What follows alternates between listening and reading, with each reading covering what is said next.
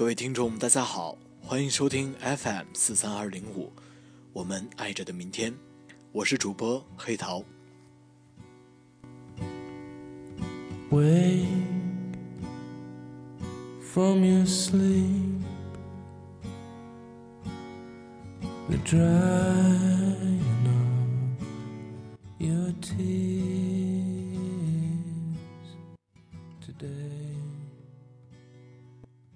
We escape. We escape.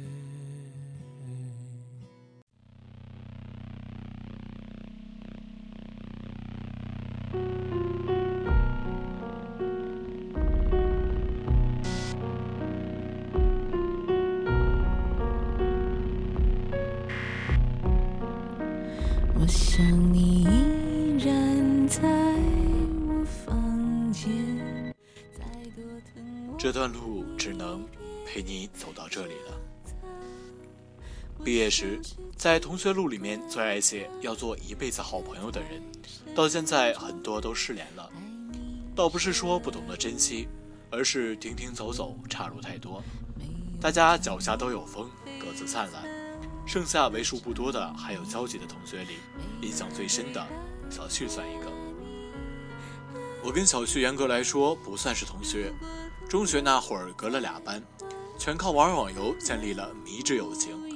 在当时的大环境下，男女没有纯友情，男生跟女生玩，要么是娘炮，要么想勾搭。很幸运，我两项都占了。当时声音的确够娘，也确实挺喜欢小旭，因为他什么都大，脸盘子大，眼睛大，胸部尺寸也飞扬跋扈的。再加上他爸是我们年级出了名的最帅数学老师。就更添加了光环。小旭起初对我也有点意思，交换日记写了好几本。不过等他有次去开水房打水碰见那位后，我就成了单方面意淫。小旭觉得那位长得像陈冠希，我酸他说是挺像的，都有鼻子有眼儿，也带把。那么多可歌可泣的校园爱情，小旭最后选了最要命的一种暗恋。几乎每节课下课都会去开水房打水，生怕碰见。却又好想看到他。后来打探到他上高二，在我们楼上，于是只要没事儿就常在二楼栏杆里张望。原来课间操跟我乐此不疲地聊游戏的他，那时一个人做得无比认真，铿锵有力。尤其是第八节体转运动，每次回头都带着激光在人群中扫那位。更严重的是，有次升旗仪式，他们班上周总评分得到了年级倒数。校长当着全校一顿批，小旭站在我旁边，含着眼泪看着校长的方位。我想说他啥时候这么有集体荣誉感了？只听他碎碎念道：“你看啊，那位怎么能这么帅？”我当时就幡然醒悟，之前喜欢这位姑娘应该是青春期荷尔蒙瞎起劲所致，并且觉得有点糙。后来小旭真的认识那位了。据他说，是在我们那个网游里面认识的。买藏宝图的时候，标价后面少打了个零，结果被那位不小心买了。于是小旭死缠烂打，在世界窗口里黑他，逼的那位直接甩给他价值藏宝图二十倍的银子，当场认栽。小旭被这位霸道总裁俘获，又在世界窗口里隔框表达爱意，两人一来二去成了网友。第一次见面，小旭。满了，他偷偷把那位的 QQ 设置成好友上线通知，不错过任何一次聊天机会。只有我知道，他每次激动，脑袋空白会比他聊天时间要更久。他们放学一起乘坐公交车，两人推搡着挤在人群中，话也渐渐变多了。只有我知道，他到家根本不用坐公交车，走几步路就到了。那年冬天，成都第一次下大雪。街上无论多晚，都会有年轻人在雪地里打闹。小旭和那位并排走着，他冷得把脸缩进羽绒服和帽子里，看着自己的鼻子里呼出的白气，神经已经被冻傻。谈笑间，突然对那位说：“我喜欢你。”那位马上接了一句：“我知道啊。”一点犹豫都没有。小旭愣住，被落在鼻尖的雪花吓出了寒战。他说。把手放在我口袋里吧，小旭照办了。那只手也放进来吧。他又说：“哦，小旭站到那位面前，把另一只手伸进去，那位也把双手放进兜，两人手一牵，一高一矮看着对方，然后以亲吻收场。小旭说：“直到今天，他仍固执地认为，那位是他见过最特别、最好的人，不然怎么会在自己最懵懂、最青春、最不懂爱，或许也是最懂爱的那几年。”那么认真的喜欢着他，小旭和那位进入到恋人常规的相处模式，吵到翻天地覆，爱到海枯石烂。一晃到了高三，那位比我们高两届，已经上了市里最好的大学，一有空就来找小旭。大学生自带高人一等的背光，加上生活费多，小旭的生活质量也蹭蹭增高，还被不少同学羡慕过。为此，作为鸡犬升天里的那只鸡。我自然也成了吃香喝辣的高瓦数电灯泡，也是从那时起，我觉得那位勉强有点像陈冠希，就是要打个七折。后来 SNS 社区流行起来，那位戒掉了网游，开始混豆瓣，流连各种小组，偶尔发点照片和三两个不成文的句子，身后一群女文青追。当时豆瓣有一个交友小组叫“假装情侣小组”，用文青体翻译就是。对生活的一种态度，因为找一个人开始很难，分手的时候又是那么痛苦，为了避免痛苦的经历，就选择其中最美丽的一段。说人话就是姑娘、小伙，我们看着顺眼就去床上啪啪啪吧。那位成了那个小组的常驻用户。第一次发现那位出轨的时候，小旭刚一诊结束，成绩还不错。后来几次诊断考试，直接从本科苗子一落千丈到了专科。小旭没跟那位分手，不过进入冷战，任凭那位如何自责道歉，他都不为人动。高考成绩下来，非常没有意外的，小旭被影响的很严重，分数说出来都寒颤。选择题全选 C 也应该比他的分高。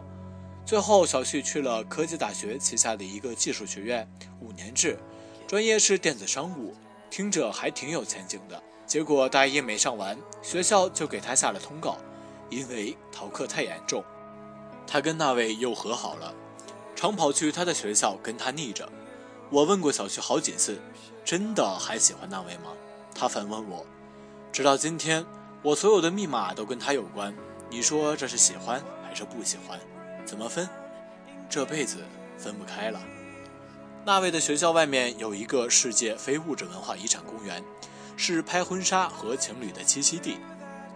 小旭跟那位躺在草地上，一遍一遍地听着金海星的《阳光下的星星》，租自行车在公园里浪费人生，在还没修好的海洋楼里接吻，两个人缠在一起，白天亲到晚上，挂着红肿的嘴唇，回到寝室里偷笑。那时，小旭似乎又找回了热恋的感觉，觉得初中暗恋他那么久不是白费力气的，他一直都是自己心目中那个最迷人的少年。小旭大二的时候，新的专业老师估计也是鸿鹄之志没处发挥，热衷于点名，三分钟一小点，十分钟一大点，点名不到超过三次就不用参加考试了。小旭乖乖上满了他半学期课程，那位也为了毕业实习奔波，两人多数时间靠手机联系，开始还会积极分享今天谁走狗屎运，碰上了大锅菜里的小强，后来寥寥几句话，最后恨不得直接说晚安。小旭没有大吵大闹，而是无声的抗议都写在 QQ 状态上、微博上，但那位好像都自动屏蔽。人与人之间的感情讲究一个共振频率，一次可以找到借口说忙，两次可以说是意外，但多次以后，就知道对方心里到底有没有你。这次后，他们将近一个多月没有联系，小旭终于忍不住，直接杀去他们学校找他。两人去电影院看了《疯狂的赛车》，笑到飙泪，却不敢伸手牵住对方。当晚，他们在学校旁边的快捷酒店开了房间。大卫洗澡的时候，小旭看见他手机收到一条短信，来信人幺零零八六，内容是：“老公，我想你了。”后来一整晚，两人背对背躺着，什么也没做。小旭突然问他：“你爱我吗？”他犹豫片刻说：“我也不知道。”那一瞬间，似乎又回到初中那个冬天，两人牵着手，互相交换鼻息，只是他一直误会了，那份温柔并不是他独享的。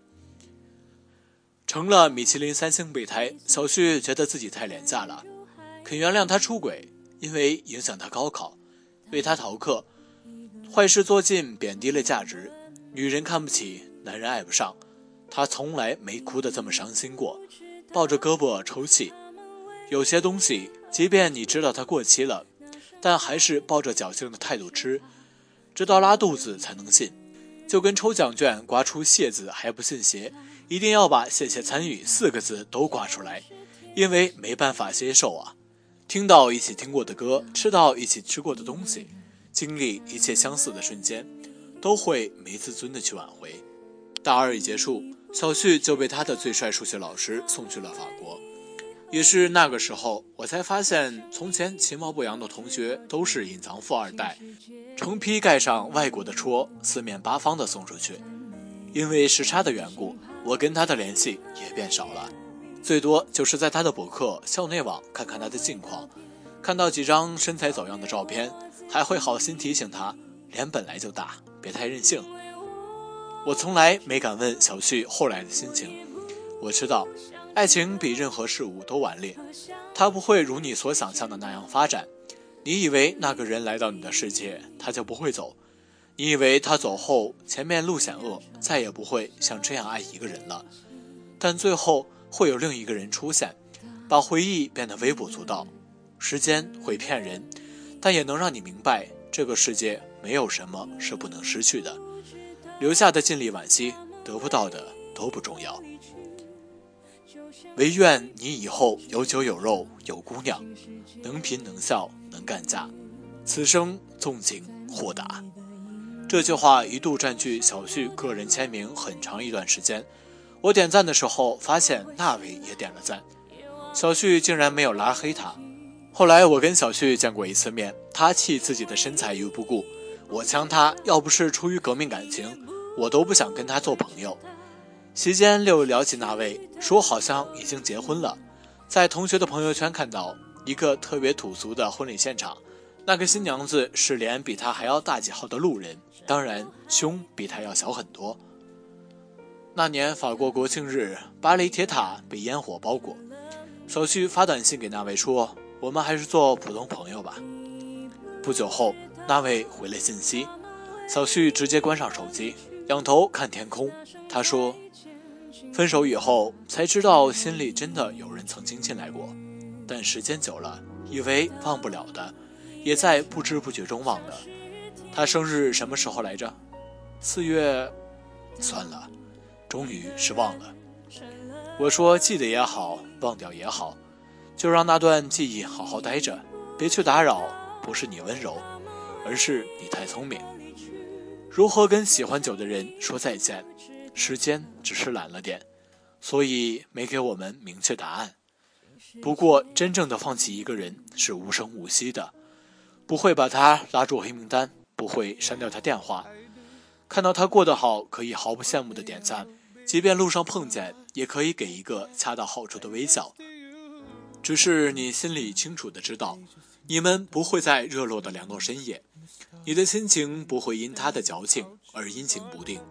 当初那么喜欢，现在那么释然，没有犹豫，这段路只能陪你走到这里了。对不起，真的就喜欢你到这里了。感谢你在昨天出现，现在我们都很好。留下的当做故事，离开的后会无期。